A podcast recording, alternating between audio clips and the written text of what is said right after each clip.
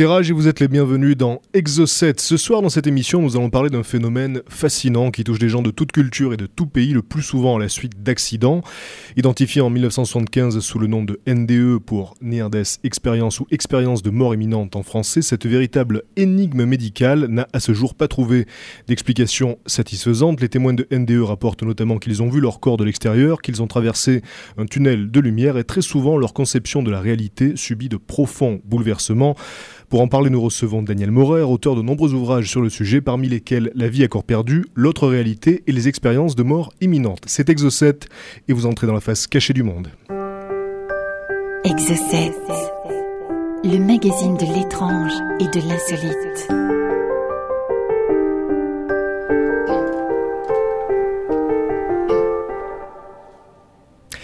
Alors Daniel Maurer, bonsoir. Bonsoir Patrick, bonsoir Thomas, bonsoir aux auditeurs. Vous avez consacré plus de 20 ans à l'étude des NDE. Alors la première question que j'ai envie de vous poser, c'est quel a été votre premier contact avec ce phénomène? Euh, la première fois que je me suis intéressé à ce phénomène, c'est parce qu'un proche euh, m'a raconté une expérience complètement loufoque. Et euh, comme j'étais infirmier en psychiatrie, il s'est dit que j'aurais peut-être des réponses pour lui. Et malheureusement, euh, je n'ai trouvé aucune euh, réponse à lui apporter au phénomène qu'il me décrivait. Alors, est-ce que pour les auditeurs qui ne connaissent absolument pas ce phénomène, est-ce qu'on peut euh, en tracer un portrait euh, De quoi s'agit-il exactement? Oui, alors vous savez, c'est un phénomène qui a été euh, popularisé par certains témoignages où on fait part de, de, de- de la traversée d'un tunnel sombre, euh, l'arrivée euh, dans un espace lumineux. Alors bien sûr, avant ça, la personne est présumée sortir de son corps, du moins sa conscience est sortie de son corps, souvent à la suite d'un traumatisme, d'un accident sévère, un accident de la circulation ou un accident cardiaque ou d'un état critique quelconque. On, recueille des témoignages de personnes qui prétendent avoir traversé un tunnel, être entrées dans une lumière euh, aveuglante, euh, enfin même non pas aveuglante, mais du moins une lumière euh, ressentie comme remplie de bonté, de générosité, Mhm. d'amour. Je ne vais pas vous faire un descriptif complet. On, on- on- on a un descriptif de 11, 11 caractéristiques. Si vous voulez, tout à l'heure, on pourra en reparler pour certaines d'entre elles. Alors ju- justement par rapport à ça, euh, je, me, demandais si parmi les différentes phases du phénomène de NDE, il n'y en avait que les sujets rapportés systématiquement. Est-ce qu'il y a un point commun à toutes ces expériences-là? Attendez, d'abord, je pense qu'il faut bien situer le, débat. On parle de NDE, on parle d'expérience de mort imminente, euh, avec cette, euh, ce rappel chaque fois à la mort qui n'est pas systématique. Donc il y a des expériences, il y a des gens qui vont s'allonger pour faire une sieste et qui rapportent au retour de leur sieste une expérience tout à fait comparable à une expérience de mort imminente. Donc la dénomination expérience de mort imminente n'est pas celle qui convient le mieux, mais faute de mieux, euh, on, a gardé celle-ci. Euh, la dénomination qui conviendrait le mieux serait peut-être euh, état modifié de conscience transcendant. Bon, ça fait un peu long à dire. pour parler, pour parler des, des points communs, le point commun, si vous voulez, il y a plusieurs degrés dans l'expérience de mort imminente. Le point commun, c'est euh, euh, la personne qui euh, prétend avoir être arrivée dans, une autre, dans un autre type de réalité, euh, alors qu'elle était inconsciente, et qui prétend avoir vu euh, son corps de dessus. Elle se situait au plafond. Alors là, déjà, ça commence à interpeller. On se dit, tiens, euh, ça me rappelle quelque chose, ça. Et ensuite, le degré, s'approfondissant, euh, la personne va accéder à des degrés encore supérieurs. Elle va traverser un tunnel, entendre une musique céleste, rencontrer des personnages, par exemple des, des personnages défunts euh, qu'elle a connus de son vivant ou de parfaits inconnus, ça dépend. Euh, ensuite, elle arrive justement, elle approche de cette lumière. Et là, elle va peut-être voir le panorama de sa vie. Alors, chaque fois qu'on vous raconte une expérience de mort on n'a pas systématiquement chacun des ingrédients, chacune des caractéristiques que je viens de vous décrire. Il y en a encore d'autres. Euh, mais euh, c'est un ensemble de caractéristiques qui va donner sa puissance, sa force à cette expérience. La personne qui va décrire trois caractéristiques, on est certain qu'elle a connu ce phénomène, mais moins profondément que certaines personnes qui sont arrivées jusqu'à se à fusionner dans la lumière, jusqu'à se fondre dans la lumière et à ramener un message particulier. Alors, euh, oui Thomas Oui, non, alors parce que moi j'ai moi j'ai des questions justement sur, sur les témoignages puisque donc dans, dans mes recherches euh, su- sur internet sur les NDE euh, sont apparus plusieurs témoignages moi qui m'ont largement intrigué et justement j'aurais aimé avec vous pouvoir un peu tirer le faux du vrai dans tout ça parce qu'on sait qu'aussi euh, bah, sur internet on trouve pas forcément que la vérité, on trouve aussi beaucoup de choses exagérées. Et notamment, moi, il y a des, certains témoignages qui m'ont énormément marqué, euh, notamment des témoignages d'enfants, euh, des témoignages de femmes qui auraient eu, vécu ce type d'expérience pendant des accouchements, voire même aussi des gens qui auraient rapporté une certaine connaissance euh, de ces expériences. Donc, entre guillemets, au moment de leur retour à la vie, hein, puisqu'on met ça vraiment entre gros guillemets, euh, seraient revenus avec une connaissance qu'ils n'avaient pas à la base. Alors, sur ces trois types d'exemples, quels sont ceux qui vous paraissent à peu près crédibles, quels sont ceux qui sont complètement affabulés?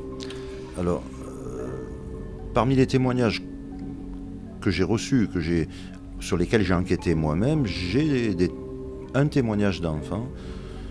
Euh, ça se passait, la personne avait euh, 9 ans, si je me souviens bien.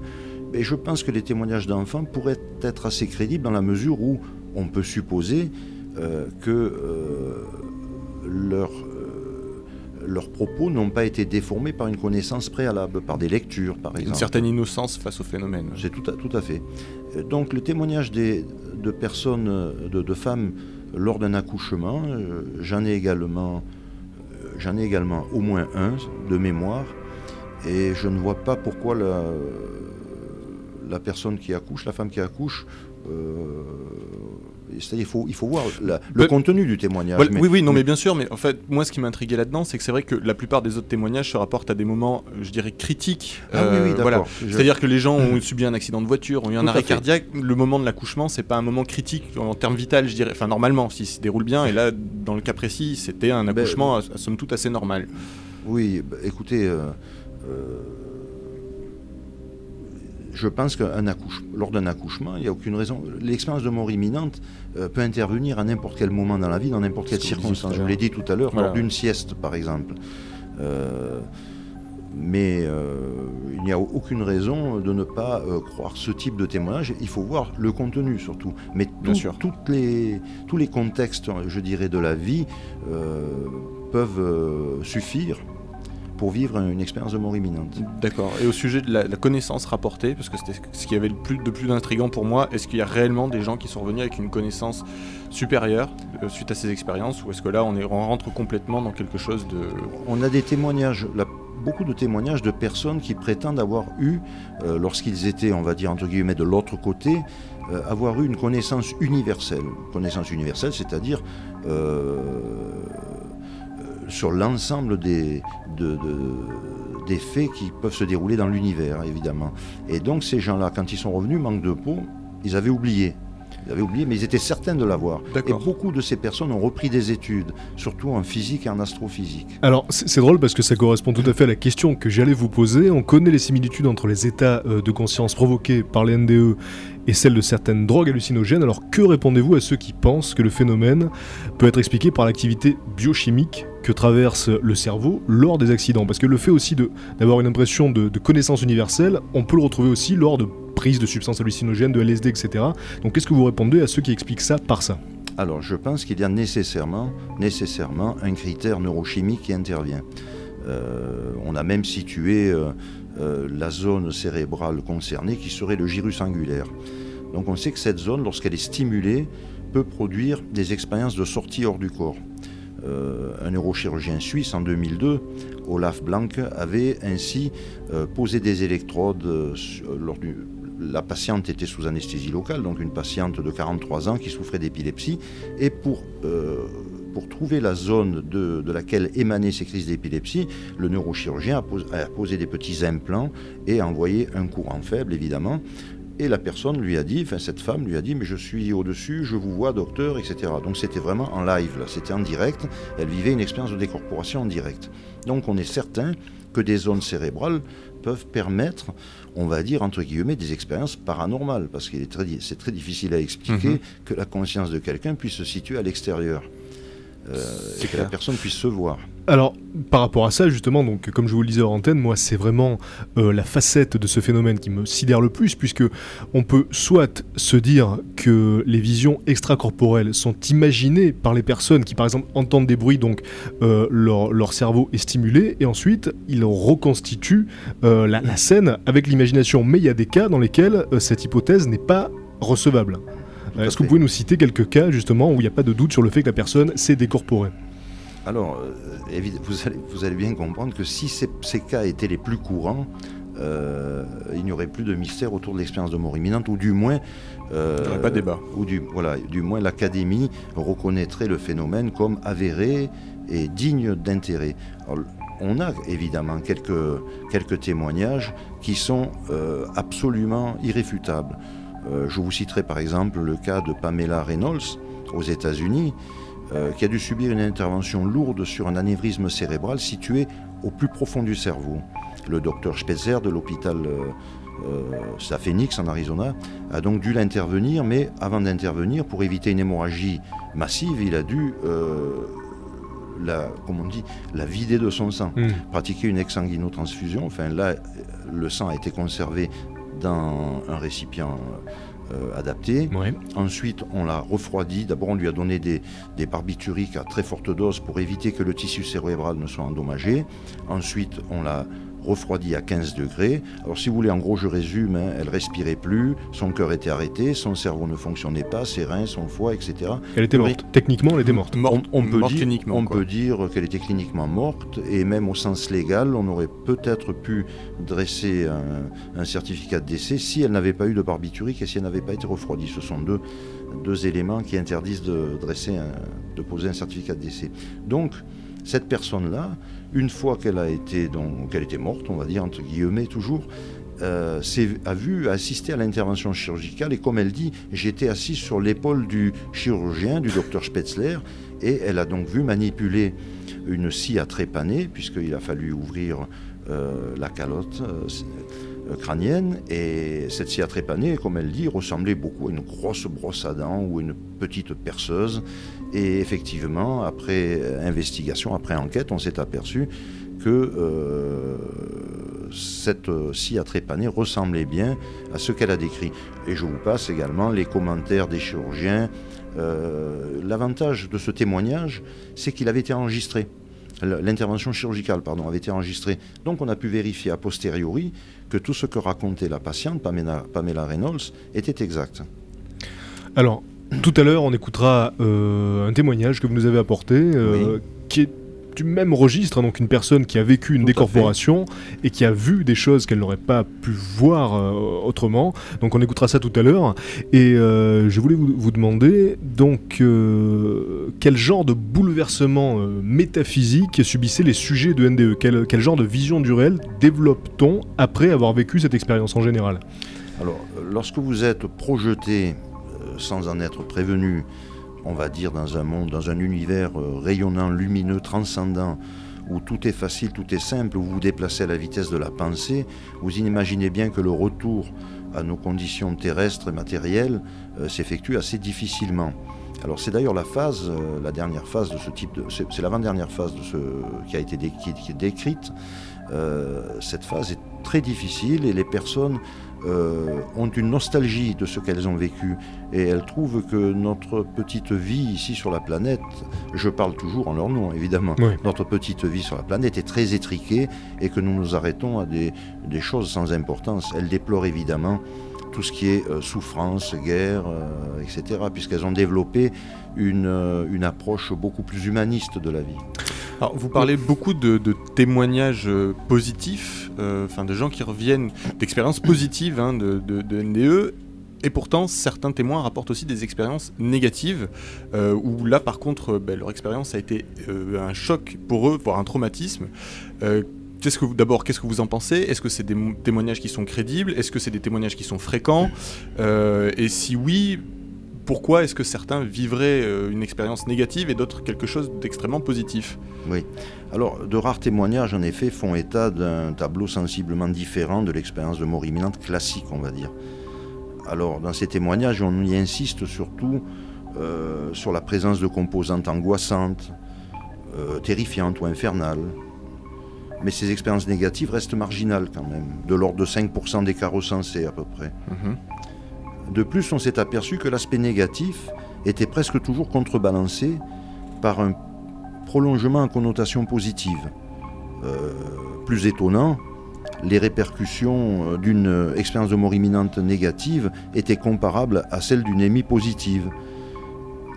Tiens, j'ai- j'ai un de, un de ces témoignages m'est parvenu dernièrement par internet justement. Je, le temps de vous, voilà, je vais vous lire la conclusion, car vous y constaterez que cet aspect négatif peut effectivement être relativisé. C'est juste la conclusion. hein. Peu à peu, j'ai fini par intégrer le souvenir de cette expérience, et je peux dire avec le recul que cette émie n'avait rien de négatif en soi. C'est la peur panique de n'avoir aucun contrôle sur ce qui était en train de m'arriver qui a coloré de manière négative ma perception des événements. Donc on peut dire Donc en c'est pas- effet c'est- que c'est assez subjectif comme Ouais. euh, jugement. C'est plutôt l'appréhension de l'expérience qui, est di- qui diffère plutôt que l'expérience en elle-même. On, on- on pourrait l'assimiler un petit peu à ce qu'on appelle euh, un mauvais trip, euh, finalement, avec fait, certaines drogues ça. hallucinogènes. Voilà. C'est l'angoisse qui est vécue lors de l'expérience qui donc forcément la, la teinte d'une d'une connotation un petit peu, un petit peu sombre. Alors euh, on va marquer une première pause très courte euh, et on reviendra juste après pour poser, euh, pour poser des questions à Daniel Maurer concernant notamment euh, les relations entre la NDE, la- la- l'EMI en français, et la religion. Voilà, comment est-ce que la religion interprète ce phénomène? Est-ce que la religion s'est appropriée ce phénomène ou est-ce que c'est le phénomène qui a influencé la religion? On y revient juste après cette pause. Restez avec nous.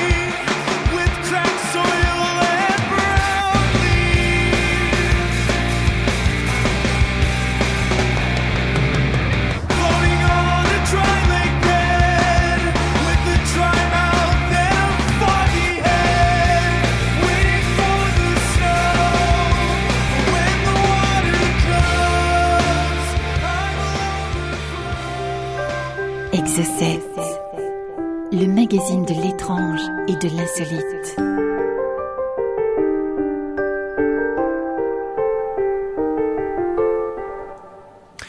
Ce soir dans Exo7, on vous parle d'EMI, expérience de mort imminente. Alors je vous rappelle que vous nous écoutez sur le 90.3 dans le Vaucluse et sur le 102.5 dans le Gard, l'Hérault et les Bouches-du-Rhône, partout ailleurs sur le rage ragie.fr. Alors en notre compagnie, Daniel Morer, spécialiste de la question. Et euh, Daniel Morer, euh, je voulais vous poser la question de la religion. Alors euh, on l'a vu, les, les NDE ne connaissent pas de limites culturelles, euh, des sujets de toute religion pu vivre des expériences similaires. Mais est-ce que les différentes religions ont essayé de s'approprier le phénomène, par exemple en l'expliquant à travers le filtre de leur dogme Alors, euh, personnellement, je n'ai jamais eu connaissance d'une explication d'origine de source religieuse. Euh, pour ma part, euh, j'ai développé une thèse selon laquelle les initiateurs des grands monothéismes ont vécu euh, un phénomène, on va dire, un état modifié de conscience transcendant.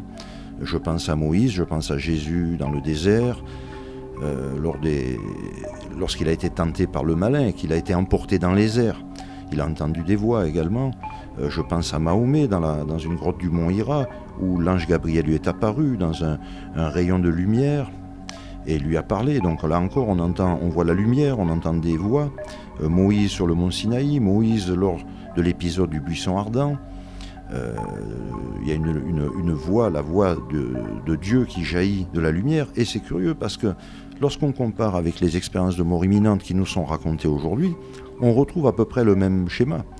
Euh, les personnes qui vivent une expérience de mort imminente, évidemment, elles ne nous le relatent pas avec la façon allégorique des transcripteurs de la Bible, mais elles nous disent, voilà, j'ai vu une lumière euh, éblouissante de bonté et d'amour qui m'a parlé, qui m'a, je ne sais pas quoi en faire. Là. Le dernier témoignage, que j'ai reçu, la personne me dit à la fin, euh, j'aimerais bien m'occuper euh, des personnes en fin de vie parce que je ne sais pas quoi faire de ce témoignage. C'est un témoignage d'amour.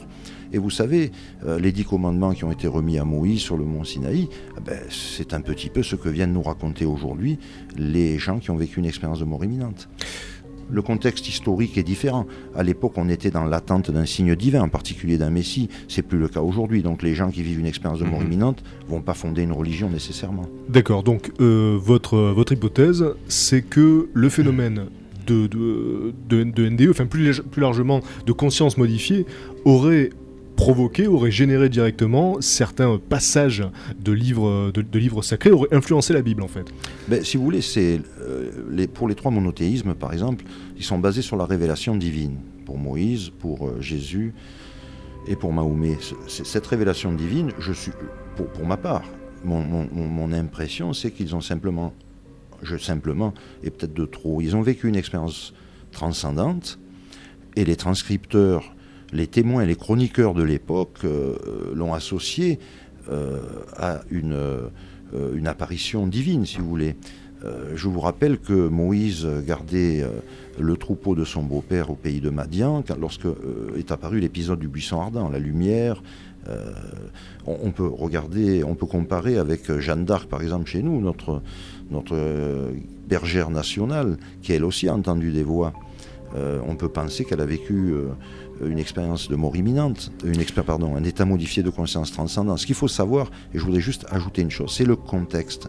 Ce contexte, ce contexte d'isolation sensorielle, c'est-à-dire pendant laquelle la personne jeûne, souvent ce sont des gens, les bergers, qui vivaient d'un petit repas frugal, qui jeûnaient, qui méditaient longtemps. Euh, vous savez, à l'époque, il n'y avait pas de lecteur MP3, de téléphone portable, et ils n'avaient rien d'autre à faire, en quelque sorte, qu'à penser. Et euh, ce sont des contextes extrêmement favorables pour vivre, ce- pour vivre, pour vivre ce type d'état modifié de conscience. Oui, d'ailleurs, c'est là, euh, c'est grâce à ça qu'on a établi d'ailleurs un parallèle, enfin en tout cas que vous m'avez fait établir un parallèle tout à l'heure. Je pense que vous en aviez conscience bien avant, mais moi j'en avais pas conscience. Vous me disiez qu'effectivement, bah, chez les bouddhistes, l'illumination, c'est euh, une NDE en fait. Enfin, on va dire plutôt une expérience transcendante pour euh, Voilà. employer un terme plus précis. Voilà. Mais voilà, cet état de méditation poussé à l'extrême qui arrive effectivement à, à provoquer ce genre de Oui. d'apparition, on va dire. Là, je vous ai parlé des trois monothé- monothéismes, mais en effet, le Bouddha, lorsqu'il a reçu l'illumination sous le figuier de Bodh Gaya, euh, quand on parle d'illumination, on parle Mhm. bien de lumière. Mhm. Il a vécu, euh, lui aussi, se trouvait dans un, con- un contexte d'ascèse euh, maximum donc, et, et de, et de méditation. Il, il en est de même pour Lao Tzu. On peut même penser à Abraham, Abraham qui, qui recouvre les trois monothéismes, qui est le père des trois monothéismes. Lorsque l'ange lui demande de sacrifier, Dieu lui demande de sacrifier son fils, on peut penser que les transcripteurs à l'époque ont également euh, rapporté une expérience transcendante. Et on peut tisser également des liens entre le, phénomène de- de- d'expérience transcendante et d'autres pratiques mystiques. On a parlé de- du bouddhisme, des, trois monothéismes, mais je pense notamment au chamanisme euh, qui, euh, qui atteint parfois le, même type de, de- résultats. Et euh, ce qui est intéressant euh, là-dedans, c'est qu'on a l'impression qu'en fait, cet état modifié de conscience, cette illumination que recherche l'homme depuis la nuit des temps par le biais des religions, dans le cas des NDE, c'est comme si il arrivait par accident en fait. C'est comme si cet état recherché arrivait par accident à des gens qui ne s'y sont pas préparés du tout. Oui, c'est exact. Euh, les chamans, au contraire, eux, euh, utilisent une technique, savent qu'ils peuvent parvenir à sortir hors de leur corps. Là, j'utilise des guillemets, bien sûr. Et vous voyez, la personne qui m'a fait la préface de mon dernier livre, Jean-Patrick Costa, est un spécialiste des chamans, en particulier du chamanisme jivaro en Amérique du Sud. Et euh, c'est une personne très intéressante qui m'a beaucoup parlé des chamans. Et j'ai trouvé beaucoup d'éléments euh, de comparaison avec les expériences de mort imminente, du moins avec euh, ce phénomène qu'on appelle euh, sortie hors du corps, vous voyez L'expérience hors du corps. D'accord. Donc là, grosso modo, on arriverait, en tout cas scientifiquement, une explication purement chimique de, de- de- de ces expériences. Pourtant, ce qui est troublant, c'est les témoignages qui, et dont le témoignage qu'on va écouter tout à l'heure, qui rapportent des, des faits qui ne peuvent pas être expliqués chimiquement, puisque on n'a pas, pas, ça serait pas juste une sensation d'être sorti du corps. On a des preuves que cette sortie a été effective, cette sortie de corps a été effective. Et donc là, c'est vrai que ça devient troublant parce que la chimie ne peut pas créer un point de vue réaliste. euh, voilà. Donc comment comment est-ce que comment est-ce que la science, je dirais, arrive à justifier plus ou moins ces états? Qu'est-ce qui ex- lui expliquerait euh, ce- ces phénomènes? Alors, on peut prendre une analogie, par exemple, entre un émetteur et un récepteur. Une émission de radio qui est diffusée et un récepteur, un auditeur qui nous entend. Entre les deux, rien. Le vide, rien. On sait qu'il y a un phénomène ondulatoire qui se produit et qui Mhm. leur permet de nous entendre. Et dans- on, va, penser peut présumer que les expériences de mort imminente, c'est un peu la même chose. Il y a un support matériel, on va dire euh, le gyrus angulaire, hein, cette zone du, euh, du cerveau, cette zone particulière, qui va servir de récepteur. Il va servir de récepteur, et, mais à la fois il va jouer le rôle d'émetteur, sûrement, on ne sait pas. Et une force invisible dans la nature, moi j'avais appelé ça la supraconscience, mais sans aucune connotation religieuse ou mystique. hein. Il, y a, une source d'information euh, universelle qui plane dans l'air, au-dessus de nous, autour de nous, partout. Et nous ne pouvons nous y connecter que lorsque le gyrus angulaire, si vous voulez, est euh, sollicité. Dans un état critique, par exemple, lorsque le cerveau euh, n'est plus irrigué, n'est plus oxygéné, par exemple. Donc le gyrus angulaire est en détresse et à ce moment-là, peut-être qu'il arrive à nous transmettre des messages. Mais en temps ordinaire, c'est le blackout. C'est une idée. Ah, c'est drôle ce que vous dites parce que ça Ouais. me rappelle la théorie de la, de la noosphère euh, qui dit donc que effectivement toutes les idées sont dans l'air et que par exemple quand, un, de quand- quand- quand un musicien trouve l'inspiration, c'est parce que donc son esprit était perméable à cette Ouais. noosphère, donc il véhicule les Ouais. idées, donc c'est vrai que c'est une théorie euh, très séduisante et très intéressante. Et d'ailleurs, euh, à l'appui de cette théorie, il y avait des expériences qui avaient été menées euh, sur, sur des groupes d'animaux notamment, et on s'était aperçu que leur intelligence s'était développée simultanément.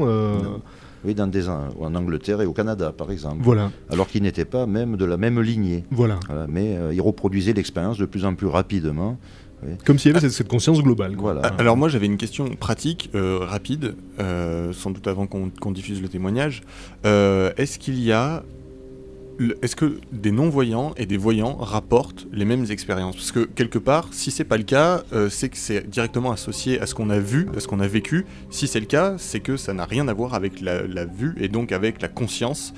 Euh, alors est-ce que, est que des non-voyants rapportent le même type de témoignage? Oui, tout à fait. euh, le fondateur de la plus grande organisation qui s'appelle YANS, l'organisation qui s'occupe, qui s'intéresse aux expériences de mort imminente, Kenneth Ring, euh, a fait une enquête justement sur euh, les patients, les, les personnes aveugles, pas nécessairement des patients d'ailleurs. Et, et il s'est aperçu que l'expérience était strictement identique, rapportée de la même façon chez des gens qui ne connaissaient pas les couleurs D'accord. qui ne connaissaient pas les couleurs, mais qui étaient capables de dire euh, j'ai découvert, mais je ne sais pas à quelle couleur l'associer, mais c'est quelque chose que je n'avais jamais vu, évidemment. Euh, donc, euh, on a aussi le témoignage d'une personne qui, est, qui était aveugle, enfin, qui, qui est devenue aveugle à l'âge de 7 ou 8 ans, donc il y avait un, un souvenir encore des couleurs. Mhm. Et euh, lorsque, lors de son intervention chirurgicale, elle a pu décrire, si vous voulez, euh, la salle d'opération et la couleur des tissus, euh, des instruments utilisés. Donc c'était assez intéressant.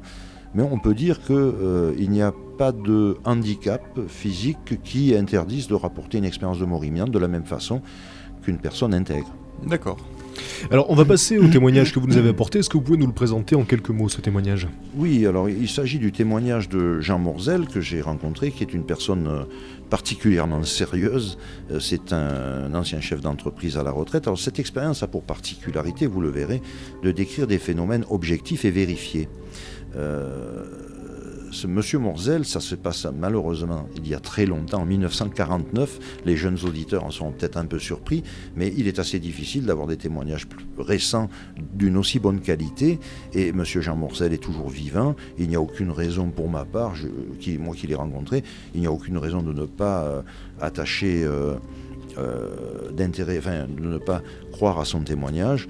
Et donc, M. Jean Morzel, lors de son service militaire, a participé à des manœuvres. Il était chargé de ranger les fusils en faisceaux par trois. Vous savez, à l'époque, on rangeait les fusils comme ça, verticalement. Et en rangeant euh, euh, un faisceau de fusil, s'est penché au-dessus et ma- malencontreusement, il a appuyé sur une détente et une balle était restée dans une arme. C'est une balle en bois, mais qui euh, éclate lorsqu'elle sort du canon en des dizaines de petits débris de bois. Et la puissance de l'impact euh, est terrible. Jean Morzel a donc été touché au thorax. Et, et si vous voulez, vous allez écouter la suite du témoignage. On écoute ça tout de suite. Je fus rejeté en arrière comme par un énorme coup de poing, au milieu du fracas terrible de l'explosion de la balle. Elle avait éclaté dans ma cage thoracique, détruisant la moitié de mon foie, brûlant mon poumon droit et déchirant totalement mon diaphragme, comme je l'appris plus tard. Le lendemain, mes parents recevaient mon avis de décès, envoyé par les autorités militaires qui avaient estimé ma fin imminente. On me mit dans une ambulance militaire et nous partîmes vers Toulouse, à environ 75 km de là. Sitôt à bord, je sombrais dans la nuit. Le coma, le sommeil, je ne sais pas. Mais je ne voyais pas le temps passer. Et j'ai replongé dans mon trou noir jusqu'à ce que je me réveille alors que nous franchissions une voûte monumentale en briques roses, l'entrée de l'hôpital militaire Larrey. Je sombrais à nouveau pour me réveiller ensuite dans la salle d'opération où de nombreuses personnes s'affairaient. Combien de temps s'était-il écoulé depuis le début de mon opération? Je ne saurais le dire. Mais brusquement, je me suis réveillé, tout en haut, dans l'angle d'une pièce. En regardant autour de moi, je vis que je me trouvais dans une salle d'opération. Un corps était couché sous un drap et deux chirurgiens s'affairaient autour de lui. Il y avait trois infirmières, deux à côté du chirurgien qui opérait, une autre en face où se trouvait également l'assistant du chirurgien. Mon, mon attention fut d'abord attirée par le gant du chirurgien qui avait un instrument à la main. Je pus m'approcher de cette main, presque à la toucher, tel un zoom instantané et très puissant, puisque je distinguais même les petits plis du gant du chirurgien, le contour de la lame du scalpel, l'ombre sous l'instrument, le drap qui recouvrait le corps du patient et dont je voyais les fibres tachées de sang. Je voyais tout cela, bien que je n'ai pas bougé de ma position. C'est alors que je me suis rendu compte que je percevais avec une extrême précision toutes les choses que je voulais voir, de près comme de loin. Je voyais tout, et en même temps. Ma vision était à 360 degrés, mais c'était mes pensées qui la dirigeaient. Je voulais voir, je voyais. Je voulais voir de près, je voyais de près. Je pouvais également voir depuis des angles différents. Sous la table d'opération, je découvris alors une plaque marquée Armes et cycle de Saint-Étienne qui était vissée. C'était une plaque en fer, verte, avec des lettres blanches. Elle portait un numéro que j'ai oublié. J'ai eu envie de me déplacer. Je suis descendu, puis remonté, toujours dans l'angle supérieur de la pièce. Puis j'ai eu envie d'aller vers le mur, et sans aucune résistance de sa part, je l'ai traversé. La brique rouge, la pierre de Garonne et le ciment avec ses petits points brillants, les grains de mica. Je me suis retrouvé à l'extérieur dans un décor que je ne connaissais pas.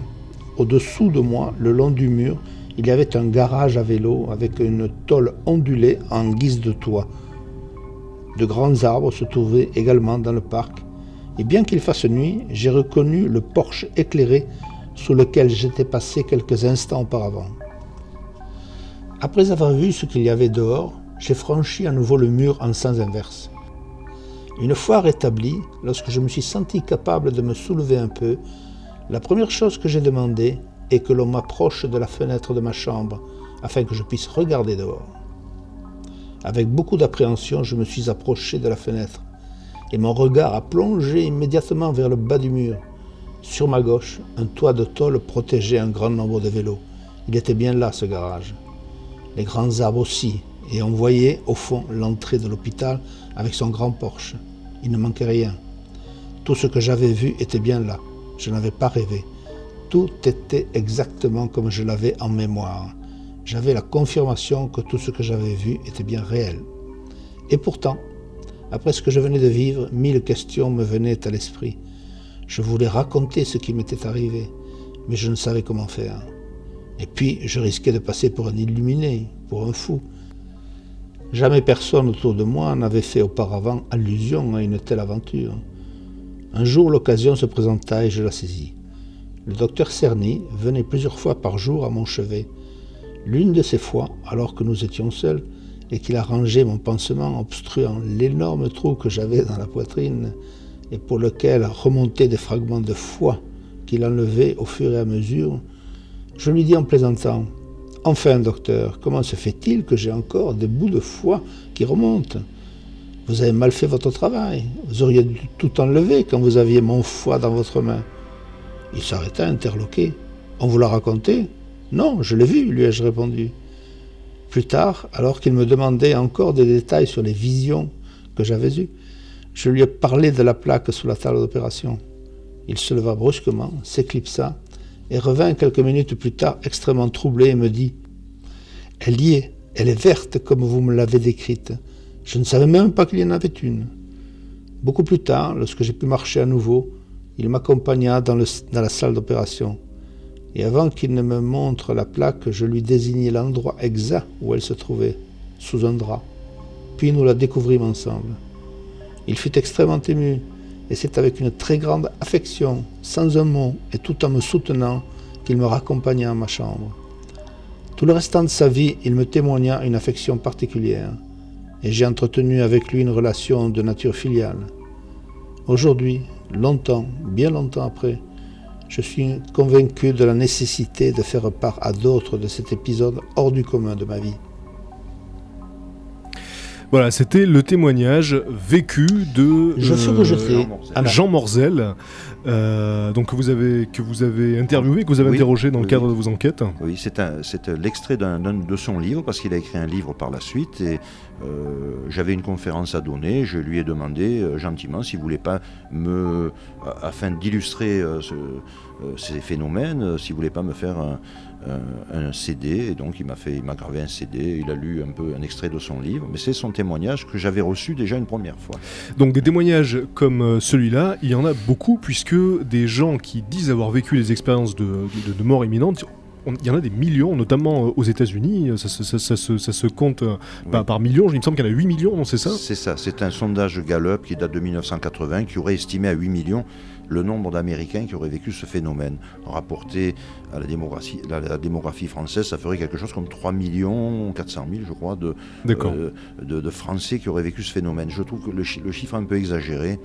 Euh, je pense que c'est largement en dessous, mais c'est un phénomène, on va dire, entre guillemets, presque commun. quoi. Alors, euh, un des parallèles qu'on peut, tracer entre les phénomènes de, de, de EMI, de NDE et, euh, et ceux d'observation d'OVNI par exemple, c'est que euh, parmi, euh, parmi les milliers et les milliers de témoignages, il y en a probablement qui sont influencés par la connaissance du phénomène, qui vivent quelque chose peut-être d'approchant et qui s'imaginent vivre le fameux passage du tunnel, etc. Donc c'est vrai que parmi ces millions de personnes, il y en a sûrement un noyau qui a vécu effectivement l'expérience réelle, mais d'autres qui imaginent avoir vécu... euh, Oui, il y a un auteur américain qui a écrit un livre d'ailleurs à propos des, des, des, des- comment on appelle ça, les, les gens qui s'intéressent euh, aux ovnis. les, Les les ufologues. ufologues. euh, Les ufologues, Ouais, voilà. Voilà, puisque le phénomène UFO, vient- c'est un acronyme ouais, anglais. ouais, ouais. Alors, les- euh, il a écrit un bouquin à propos des, euh, des ufologues et des, des gens qui ont vécu des expériences de mort imminente, en y, en y faisant d'ailleurs des rapprochements. Je vous avouerai que je n'ai pas lu le livre, mais dans mon entourage, enfin dans mon entourage, parmi les gens que j'ai interviewés, il se trouve que euh, un Suisse euh, a vécu une expérience de mort imminente et curieusement, il s'intéresse depuis énormément aux ovnis. D'accord. J'ai trouvé ça. euh, Il y a donc certainement une analogie, comme vous venez de le signaler. Euh, alors, les, euh, émis ont été identifiés en 1975 par le psychiatre américain Raymond Moody, mais on en trouve des traces dans l'histoire bien avant. On parlait tout à l'heure des différentes religions, mais euh, encore une fois, le fait d'assimiler les euh, émis et la religion, c'est une interprétation personnelle, mais euh, il y, a- des cas où le doute n'est pas permis. Il s'agit bien d'expériences comme ça, de, de- de- de conscience modifiée. Alors, est-ce que vous pouvez nous en parler un petit peu? Oui, alors rapidement, on, peut, déjà aller jusqu'à l'anti- l'an- l'Antiquité égyptienne, mais, plus avant encore, euh, en 4500 avant Jésus-Christ déjà, on a, les, tablettes euh, en argile, on a des tablettes en argile qui racontent l'épopée de Gilgamesh. Et je crois que c'est le plus ancien écrit euh, que nous ayons jamais découvert. 4500 ans avant Jésus-Christ, c'est de l'écriture cunéi- cunéiforme, mais on a réussi à traduire et on s'aperçoit que finalement, euh, cette euh, épopée, cette légende raconte en gros, de façon romancée, une expérience de mort imminente. Euh, Dans l'anti- l'Antiquité égyptienne également, au cours de la cérémonie du sacre, le futur pharaon était enfermé dans un sarcophage et il approchait la mort par asphyxie. Et cette étape initiatique, euh, particulièrement périlleuse, était destinée à lui dévoiler l'itinéraire de l'âme après la mort. Vous voyez, il vivait déjà une expérience de mort imminente. D'accord. Dans, le- dans la liturgie az- aztèque également, on a un chant des morts qui nous parle d'expérience de mort imminente. Le bouddhisme tibétain euh, euh, nous, nous a euh, légué euh, un, un mode d'emploi du savoir mourir sous la forme du bardo todol, que peut-être les auditeurs ont. Le livre ont- des morts. Le euh, livre des morts. Euh, pour plus près de nous, si vous voulez, Sir Francis Beaufort, par exemple, qui a donné son nom à une échelle bien connue, euh, l'échelle des vents de, de Beaufort. On parle euh, Mhm. euh, de Beaufort, euh, 3 Beaufort, 4 Beaufort, etc., selon la force du vent. Donc, âgé de 25 ans, à l'époque, Sir Francis Beaufort était élève à l'école de la marine. Il faillit perdre la vie dans la rade de Portsmouth suite à, suite à une noyade dont il réchappa de peu. Et là, il raconte dans les moindres détails une expérience de mort imminente avec la vision panoramique de sa vie passée. Euh, je pourrais vous parler encore de Carl Gustav Jung, de, de la poétesse Cares Crosby. euh, euh, vous savez, ça va jusqu'à Liz Taylor, Kurt Rugens, Sharon Stone même. Alors- Et en France, Philippe Labro. Oui, alors justement, le, le fait que certains people, entre guillemets, aient vécu ce phénomène, ça témoigne aussi d'un certain phénomène de mode. hein. On parlait tout à l'heure du fait qu'il y avait plusieurs millions d'Américains qui disaient avoir vécu une, une mais il faut reconnaître que ce phénomène a été très médiatisé et que donc certaines personnes peuvent encore une fois s'imaginer l'avoir vécu euh, en ayant simplement euh, approché certaines phases euh, de la. NDE. Parce que vous disiez tout à l'heure que, qu'on avait pu obtenir une décorporation de façon expérimentale. Exact. Et chacune des phases de la NDE, j'imagine, a dû pouvoir être produite d'une autre manière que lors d'un accident ou lors d'un coma. Mais ce qui caractérise vraiment le phénomène, c'est que toutes ces phases sont euh, fusionnées, on les retrouve toutes simultanément, l'impression de, de, de, lumière chaleureuse, de, lumière divine, de décorporation, tout ça, c'est vraiment euh, un tout. Et, les vraies expériences sont restent assez rares quand même, celles Oui. qui... Je vais vous dire une chose. Bon, pour, pour les people, d'abord, euh, en deux mots, euh, vu le nombre croissant de people et vu euh, quand même l'importance, la prégnance du phénomène dans la population générale, il est normal que quelques people prétendent avoir vécu ce phénomène et pourquoi pas ne pas les croire. Ensuite, pour l'autre volet de la question, l'expérience de mort imminente, ce que j'ai oublié de vous préciser, c'est le sentiment de réalisme dont, dont, qui s'en dégage. La personne qui vit ce phénomène, à la différence d'une expérience, on va dire d'un trip hallucinogène, euh, où on sait très bien euh, qu'il s'agit d'un paradis artificiel, dirons-nous, euh, lors d'une expérience de mort imminente, la personne est persuadée de la réalité de ce qu'elle a vécu. Il y a ce sentiment très fort de, de réalisme. Mais est-ce que ça pourrait pas être dû simplement au fait que effectivement quelqu'un qui prend une substance hallucinogène a une conscience directe du fait qu'il ait pris cette substance, donc évidemment quelque part il, le sait donc peut- il peut pas s'impliquer pleinement dedans, alors que quelqu'un qui aurait la même manifestation chimique par hasard, je dirais, euh, lui n'a pas cette conscience d'avoir absorbé des substances et donc euh, évidemment euh, bah, le prendrait beaucoup plus au sérieux, en tout cas avec beaucoup moins de recul. Je pense que même euh, sous hallucinogène, la personne pourrait dire mais j'avais l'impression que c'était vraiment réel. Il me semble, mais ça c'est subjectif aussi.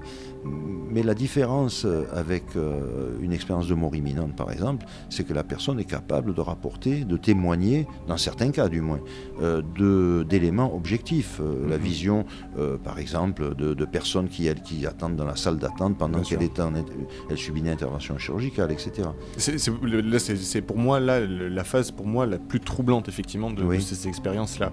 La, la désincarnation, pour moi, peut rester euh, explicable, je dirais euh, scientifiquement, ou en tout cas avec les connaissances scientifiques qu'on a à l'heure actuelle. Le fait de pouvoir se balader, traverser les murs et voir les gens attendre dans la pièce à côté, là, par contre, pour le coup, euh, me Oui. paraît beaucoup plus difficile à. Mais ça avait donné beaucoup de grains à moudre euh, au milieu du 19e siècle, euh, quand la vogue spirit a déferlé sur l'Europe. Et donc, on sait très bien que c'est à partir des expériences de sortie hors du corps euh, que, vivent, que vivent certaines personnes. D'ailleurs, vous savez, dans Tintin, par exemple, on voit les moines qui lévitent, les, les bouddhistes, là, les moines bouddhistes qui lévitent. Il y a également, euh, c'était dans l'air du temps à l'époque, Ouais. on savait que la conscience pouvait éventuellement sortir du corps. On avait des témoignages. Euh, Alan Kardec avait fondé une, euh, un énorme mouvement en France en faveur du spiritisme et recevait des témoignages, bien sûr, il recevait des témoignages sincères, des gens qui disaient, mais moi, pendant mon sommeil, moi j'en ai reçu aussi des témoignages comme ça. Mhm. Pendant Ouais. mon sommeil, je me suis retrouvé d'un coup au plafond, je me regardais dormir, mon mari à côté. Et il y, a donc, beau- on- il y a beaucoup, beaucoup de gens, très, très souvent. Oui. C'est encore une fois, encore un parallèle avec les ovnis. Quand on, quand on en parle autour de nous, il y a toujours une personne qui nous dit Ah oui, moi j'ai vu ou quelqu'un a vu. Et pour les expériences donc de conscience modifiée, euh, c'est c'est- c'est le cas aussi. C'est- C'est c'est très courant de rencontrer des personnes qui nous disent Oui, moi une fois je dormais, puis tout d'un coup je me suis retrouvé au grenier, je savais pas ce qui m'est arrivé. Donc euh, peut-être qu'on a réellement affaire à une fonction physiologique méconnue qui peut être déclenchée donc dans des circonstances euh, particulières. Et d'ailleurs, Ouais. à, à ce titre, quelles sont aujourd'hui les, les différentes hypothèses qui, euh, qui vous, vous semblent euh, crédibles? Oui, euh, si vous me permettez une anecdote à Oui. propos des ovnis en passant. J'habite pas loin du Luberon et il y a quelques années, je vois trois lumières rouges au fond dans le Luberon. Et on avait des amis avec nous ce soir et on voyait passer ces trois lumières rouges, mais très loin. Et en rigolant, je dis à mon épouse, j'ai dit, tu vas voir que demain, on va nous parler d'ovnis sur le Luberon. Parce qu'elles étaient curieuses, elles bougeaient Mhm. pas trop, ça devait être des hélicoptères, mais tellement loin, on les entendait pas. En effet, le lendemain ou quelques jours après, des ovnis ont survolé le Luberon, etc. Puis il y a eu un démenti de l'armée de l'air. Bon, pour en revenir euh, simplement aux explications, nous avons, en- si vous voulez, la science, euh, la- les scientifiques se comportent comme le grand public. Il y a des gens qui sont sceptiques parmi les scientifiques, et fort heureusement d'ailleurs, Oui. et puis il y a des gens, non pas crédules, mais des gens curieux. Et euh, j'ai un ami euh, médecin, Jean-Pierre Jourdan, qui a écrit un épais volume, un épais bouquin sur les expériences de mort imminente d'ailleurs, euh, que je conseille aux gens qui veulent, aux scientifiques en particulier, qui s'intéressent au phénomène. Alors il y a des gens sceptiques, qui rejettent sans chercher à comprendre. Ils ne cherchent même pas, non, non, ils disent c'est pas possible. Et c'est la plupart de mes amis médecins me répondent comme ça. Ils me disent non, ça n'existe pas ça. C'est impossible, Daniel, allez, arrête tes bêtises. Et bon, euh, il y a des gens qui s'y intéressent. De plus en plus, on trouve euh, des médecins qui se passionnent pour ce phénomène parce que on n'a pas d'explication. On a bien sûr, comme je vous l'expliquais, euh, des interprétations neurologiques, neurochimiques, mais on n'a pas de certitude, on n'est pas capable de reproduire le phénomène avec autant de réalisme, avec, un peu, avec une petite pilule, si vous voulez. Bien sûr, on peut faire sortir quelqu'un de son corps, euh, entre guillemets, ça contient, avec, euh, avec des électrodes. Euh, ça s'est fait dans les années 1950 déjà. Il, il nous reste... Oui, Moi, c'est sur les, les terminologies parce que donc dans, dans mes recherches, euh, certains spécialistes emploient des termes différents. Qu'est-ce qui pour vous fait la différence entre NDA, NDE, conscience accrue? Parce que certains euh, emploient le terme de conscience accrue, euh, expérience de mort imminente. Pour vous, c'est la même chose? C'est des termes euh, peut-être plus appropriés en termes, quand on parle de conscience accrue plutôt que de, de mort imminente. Je sais. Oui. où est-ce que vous vous situez euh, écoutez, moi je vois Philippe Labro, par exemple, qui a fait la postface de mon premier livre, parle de EMA.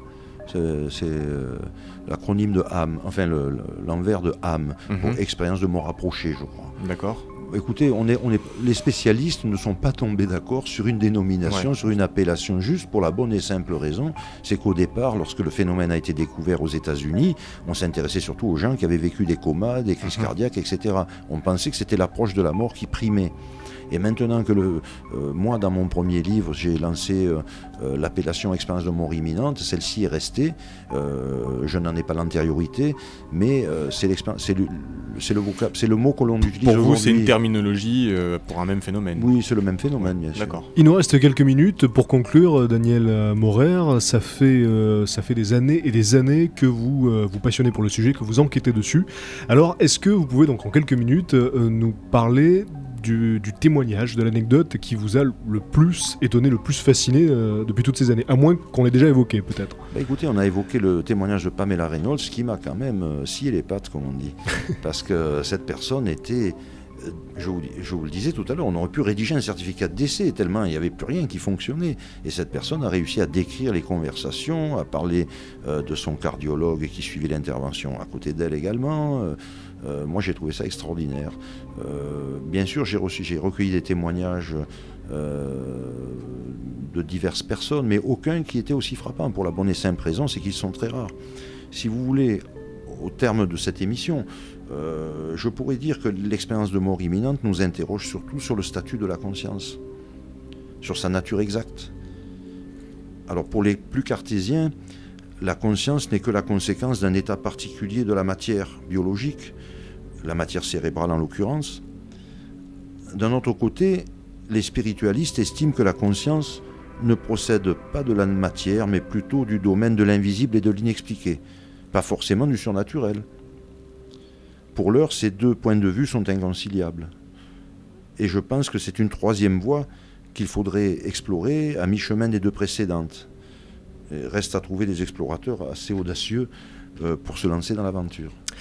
Merci Daniel Maurer. Pour conclure cette émission, on va citer euh, quelques-uns de vos ouvrages. Alors euh, Thomas, si tu peux me faire passer. Alors Oui. bon, j'en, alors j'en ai un sous, le- sous la main. Alors La vie à corps perdu euh, aux éditions des Trois Monts avec la postface donc de Philippe Labro. Thomas. Euh, l'autre réalité, donc le dernier ouvrage euh, en date, l'autre réalité au-delà du perceptible chez Oxus.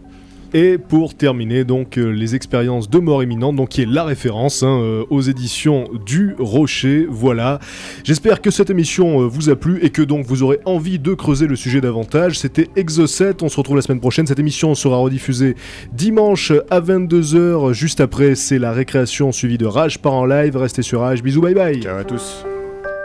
Exocet, le magazine de l'étrange et de l'insolite.